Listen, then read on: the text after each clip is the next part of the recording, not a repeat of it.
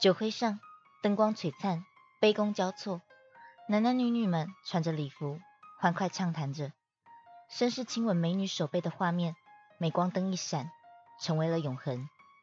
而这张照片，让遥远的阿富汗政局再次的动荡不安。阿富汗历史遥遥世俗路。上一期我们介绍过阿富汗的地理环境，造就它山大王地方割据的特殊风气。也提到过第一次列强的侵犯，阿富汗人合力抵抗、洗脸英国的过程。但阿富汗这个帝国坟场的称号，当然不只有英国栽进去喽。接下来，让我们看看还有哪些国家用什么理由跌进这个大坑，而这些列强对于阿富汗国内又产生了什么影响？让我们继续看下去吧。时间回到十九世纪末，来说一个阿富汗发展进程中非常重要的一位国王。阿曼努拉，阿曼努拉出生于一八九二年。他的父亲跟爷爷都是阿富汗现代化的推行者。爷爷引进了电话、电报，新建水电厂；父亲接力除了修筑道路、引进汽车这些基础设施之外，更进一步的新建现代化的公立学校，提供大家学习新知识、新科技。而这样的生长环境长大的阿曼努拉国王，理所当然的就是现代化的超级拥护者。年纪轻轻，在二十七岁时登基继任国王，在同一年，仅花三个月的时间，就带领阿富汗打赢了第三次英阿战争，明确国家主权跟国土界限，都是巨大的政绩。此时他的声望可以说是如日中天。眼见时机成熟的他，借此开启了一系列大刀阔斧的改革，其中一项很具有特殊意义，就是一九二三年他颁布的宪法。嗯，不过是颁布宪法。很了不起吗？大家知道吗？这可是阿富汗独立多年以来第一部宪法，很神奇吧？建国这么多年，这一个国家竟然没有一个宪法，怎么不会天下大乱？阿富汗呢，就是一个一直活在中古世纪欧洲伊斯兰教版本的神权国家，神的威信大于一切，可兰经就是他们的宪法，他们依其行事。所以这件事的意义并不在于宪法的内容，而是整个文化上的宗教认同。别说是当时了，就算是现在哦，当下西元二零二一年，鼎鼎有名的沙地阿拉伯也一样是没有国家宪法的，他们的宪法依旧是那至高无上的伊斯兰教经典《古兰经》。这下我们就应该要知道阿曼努拉做的事情是有多轰动了，对吧？而这部宪法呢，是参照奥图曼土耳其的宪法蓝图。有着浓厚的西方色彩，将国王跟国家的政治分离，给予国会立法权，提供市民检举贪污腐败的管道，同时开放了自由信仰，大量兴办世俗现代化的学校，鼓励男女同校，鼓励女子去参加学习，也派出优秀的学生出国深造，一切照着我们现在所熟悉的现代文明新世界。而这样的举动是什么个评价呢？十分两极哦，因为阿富汗的地形关系。就算历任的国王努力的做出各种基本建设跟教育的普及，但大多数呢都还是只能集中在国内极少数的平原大城市之中，但国内更多的还是散落在各个山区偏远难以到达的荒山野岭，这就造成一个国家内形成了两个势力，一种是传统封建的乡村三大王，而另一种就是新兴势力力求改革的都市新市民。对于那些山间的山大王来说，真的是一脸懵逼。哎，不是说好了大家齐心协力才打跑那些英国邪魔歪道的吗？结果国王怎么自己跟着那些外国人一起搞起邪教，自创法典了是吗？传统跟现代的矛盾就在此发芽，而爆发点就在四年后的一九二七年。这一年，阿曼努拉国王带着皇后到欧洲各国寻访，期间，这位向往西方国家的国王彻底抛弃国家的传统服饰。穿着现代西服，这还不算什么，重点是皇后也开始穿起了西方的晚礼服。嗯，结果大家知道的，一张张皇后穿着晚礼服，没有戴任何头巾、面纱，还给其他男人牵手吻手的照片，就这样传遍了阿富汗大街小巷。这下保守势力们可以说是忍无可忍哦。说难听一点，在他们眼中，国王不再是国王，皇后不再是皇后，根本活脱脱的就是个皮条客跟妓女。更过分的是，他们一趟欧洲行回来，阿曼努拉还没有这个危机意识，在欧洲喝完一堆洋墨水的他，恨不得快一点脱亚入欧，效仿土耳其，一回国就宣布要执行更严格的西化政策，甚至要求男生不能留胡子，公家机构一律规定穿西装打领带。哎，说好的民主自由呢？这直接摆明叫我们变成西方人啊！革命在一九二八年彻底爆发，阿曼努拉被踹下台，逃亡瑞典。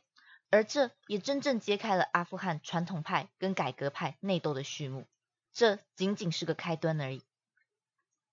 阿曼努拉倒台了，一切就走回古法吗？No No No，现代化的种子已经种下了，这就像开了潘朵拉的盒子，一切就回不到最初的模样了。继任的国王确实重新要求女性出门穿着罩袍，还设立了宗教警察。但实质上仍是在不抵触宗教底线上低调的进行世俗现代化，像是我们刚刚说的宪法好了，它没有废除宪法，而是修修改改之后，保障了最大根基势力，也就是王室跟宗教的地位之后继续沿用，设置议会可以让平民在政治上崭露头角，男女混校是废除了，但同时设立了女子学校，让女性慢慢走入职场。甚至到了后期，他们可以再次摘下面纱，穿着短裙，自由的在阿富汗的街头走动。阿富汗在用自己的方式，慢慢的进行改革。如果一切照这个线程走下去，阿富汗的现代化应该会是成功的。但有两件事情又再次的历史重演，一个是过造境的改革，第二个就是大国的入侵了。首先。不知不觉间，时间已经来到美苏冷战时期。这时候的苏联直接接壤着阿富汗，再往南就是英美势力的巴基斯坦跟印度。作为这个接壤区域，苏美当然是竭力的讨好阿富汗。美国在南部斥资千万做水电厂，派人给阿富汗人民传授西方教育，并且承诺帮阿富汗两个最大城市之间修筑道路。而北边的苏联呢，则是广设电报、天然气管道，还给你很多很多的武器。但是有了之前英国的经验，阿富汗在这个时候当然是采取中立模糊的策略，在苏美两国之间反复横跳，赚的是盆满钵满、饱饱饱。这时候迎来了第一个问题：阿富汗的首相他叫达乌德，国家片面的欣欣向荣让他误判了情势，执行了更多更多的现代化改革，提倡政教分离、女性权益、赋税等等。这样的政策动摇了皇室、神权、地方势力的利益，国内气氛开始动荡不安。最终，国王亲自摄政，逼迫他退位。达乌德先是认命的退了位，但没过几年又携军篡位，而这一系列的操作直接开启国内内战的开端。国内改革派跟保守派长期积累的不满直接爆发。过往的山大王呢，我们改一个现代化的名字，可以叫军阀。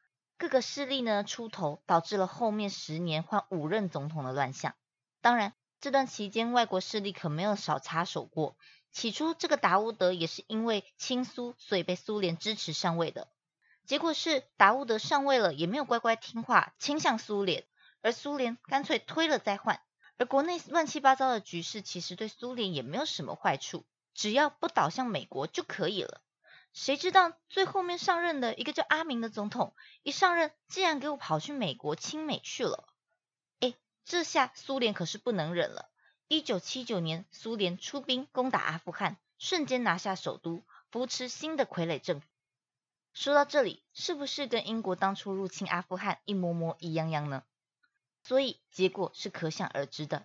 阿富汗游击兵没有这么容易服输，但有一点不一样的是，哎。我们苏联在阿富汗的北面，不像你们英国是要利用印度，一场仗还分三次打。这次位置相邻的苏联可是有自信了。拜托，我是谁？苏联呢？怎么可能打不下一个小小的阿富汗呢？不服输的他们这一打打了十年哦，庞大的军事支出直接拖垮苏联，影响到他们解体。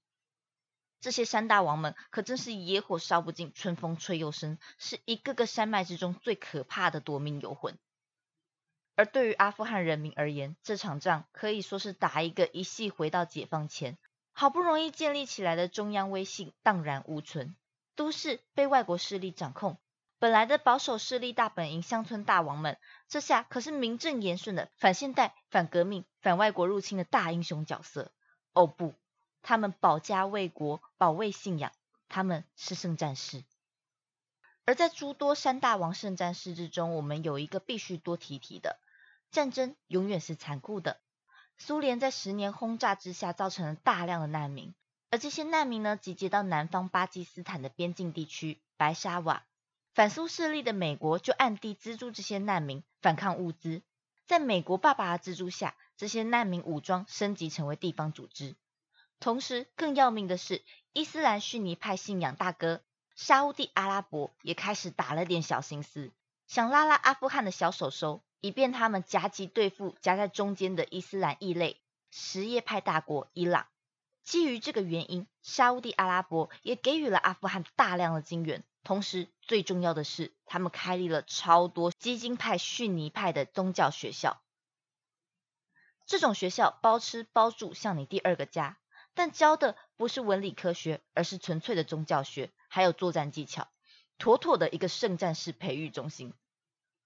而在这个动荡的时局，无家可归，备受外国势力欺压。唯一的温暖就是宗教的情况之下呢，一群最激进、最纯洁、最圣洁的圣战士浴火而生。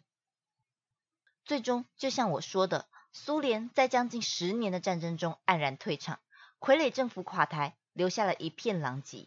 说真的，当初打着驱逐外国人、驱逐异教徒的圣战，在这十年之中早就歪的乱七八糟了，就像当初打着圣战名义的十字军东征一样，根本。后面就是一群劫匪跟屠夫，而这些各个地区的山大王军阀内部早就腐败不堪，地方割据，内斗不断，可以出逃的精英分子早就逃之夭夭，留下的是一般困苦的平民被军阀鱼肉，充斥着各种混乱贪腐，名声更是凋敝。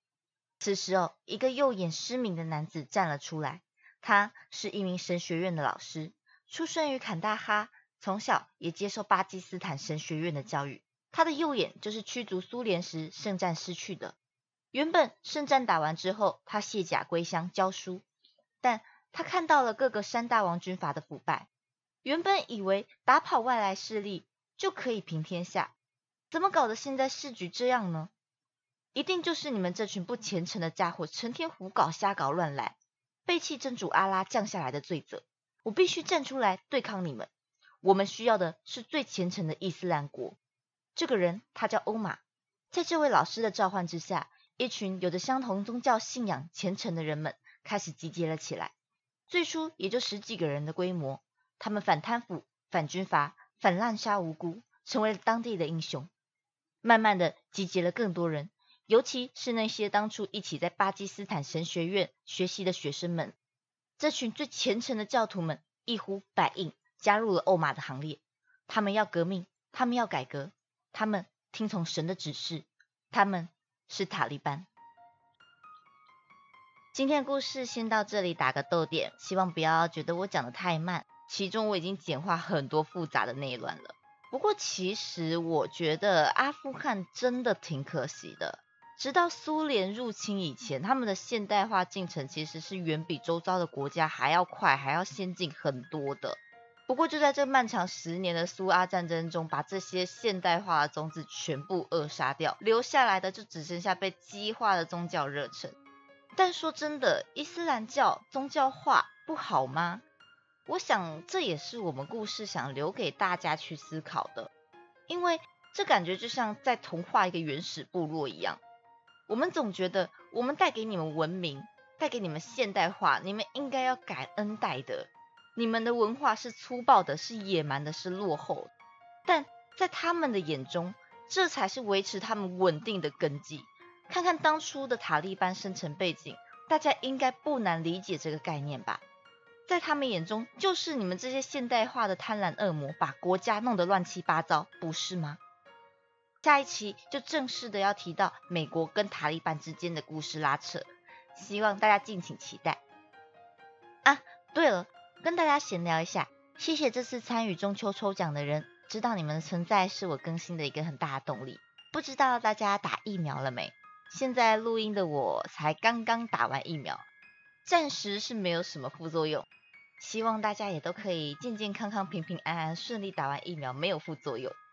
也欢迎大家到我的 IG 跟我聊聊天，我是人鱼深深，我们下次见。